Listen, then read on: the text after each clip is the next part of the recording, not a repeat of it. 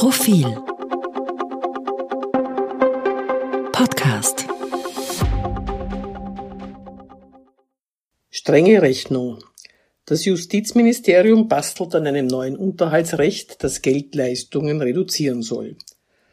Der moderne geschiedene Vater gibt sich nicht mehr damit zufrieden, für sein geschiedenes Kind Unterhalt zu überweisen und es jedes zweite Wochenende zu sehen. Nein, er bringt sich weit stärker in dessen Betreuung ein, sich oder seine neue Lebensgefährtin oder seine Mutter, als Väter früher. Das gilt es zu fördern und zu belohnen. So lautet das zeitgemäße Credo.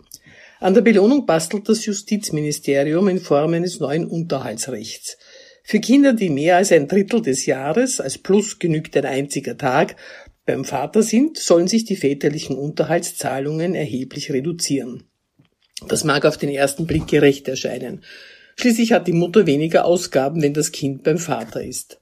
Auf den zweiten Blick stellen sich jedoch ein paar Fragen. Zahlt sie weniger Miete als bisher? Sinken die Stromkosten, weil sie in der Abwesenheit des Kindes eh im Dunkeln sitzt und den Kühlschrank ausschaltet?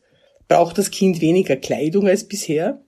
Die Antwort ist klar. An den Basiskosten zur Aufrechterhaltung eines ordentlichen Haushalts und an den Kosten für die Grundversorgung des Kindes ändert sich nichts. Die Mutter erspart sich allenfalls ein paar Kindermahlzeiten und das eine oder andere Ticket für das eine oder andere Event. Dazu kommt, dass die durchschnittliche Unterhaltsleistung schon jetzt den Bedarf der Kinder keineswegs deckt. Aktuell werden die sogenannten Regelbedarfe anhand einer Konsumerhebung aus dem Jahr 1964 berechnet, am Beispiel eines fast 60 Jahre alten Warenkorbs also, der seither lediglich um den Verbraucherpreisindex angepasst wurde. Auch die gerade vom Sozialministerium in Auftrag gegebene Kinderkostenstudie ist eine Konsumerhebung. Das heißt, es wird rückblickend erhoben, wie viel Geld Eltern für ihre Kinder ausgegeben haben. Dabei wird nicht berücksichtigt, was Kindern aus Armutsgründen vorenthalten wurde. Macht man armutsbedingte Mangelausgaben jedoch zum Richtwert, schreiben sie sich auch in Zukunft fort. War ein Kind zum Beispiel bisher nie auf Skiurlaub, dann wird Skifahren auch künftig nicht auf der Liste der Notwendigkeiten stehen. Nach den Referenzbudgets der Schuldenberatung, die jährlich errechnet, was an Einkommen zur Verfügung stehen müsste, um einen angemessenen, wenn auch bescheidenen Lebensstil zu ermöglichen, sollten für Kinder unter 10 Jahren 800 Euro und für Teenager 860 Euro monatlich veranschlagt werden. Tatsächlich legen die Gerichte Unterhaltsleistungen jedoch nach folgenden Regelsätzen fest. 370 Euro für 6- bis 9-Jährige, 450 Euro für 10- bis 14-Jährige, 570 Euro für 15- bis 19-Jährige. Die geplante Unterhaltsreform wird diese Summen noch einmal drücken. Die Grazer Rechtsanwältin Judith Kolb hat mehrere Modellbeispiele durchgerechnet. Das Ergebnis ist immer eine mehr oder weniger drastische Unterhaltsreduktion. Das liegt im Wesentlichen daran, dass der Elternteil, der das Kind überwiegend betreut, bisher nicht geldunterhaltspflichtig ist, während nach der Reform unterstellt wird, dass jeder Elternteil dem anderen für die Zeit, in der das Kind nicht bei ihm ist, Unterhalt schuldet. Diese Beträge werden gegeneinander aufgerechnet, die Differenz ist dann vom Elternteil mit der geringeren Betreuungszeit zu bezahlen. Ein Beispiel. Die getrennt lebenden Eltern A und B haben ein siebenjähriges Kind, das sich an 125 Tagen im Jahr, macht 33 Prozent, bei A, ansonsten zu 66 Prozent bei B aufhält.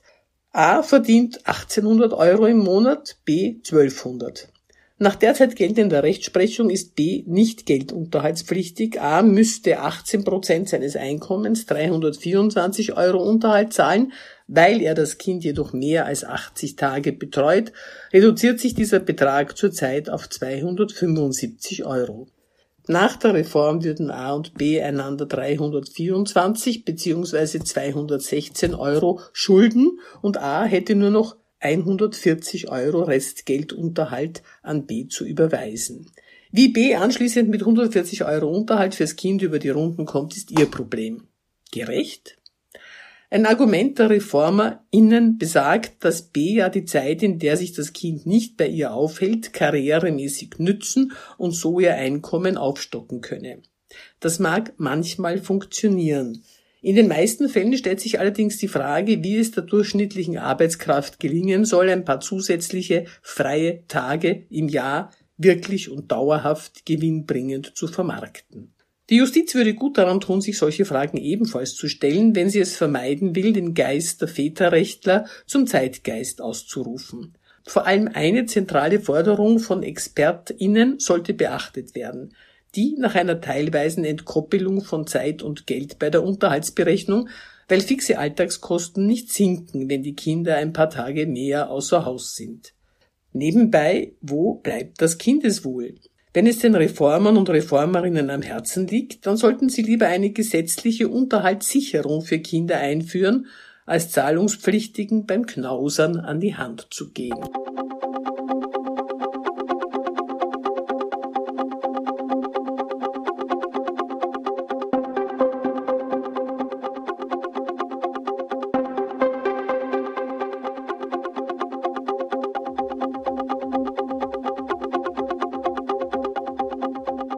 Mehr zum Thema auf Profil.at.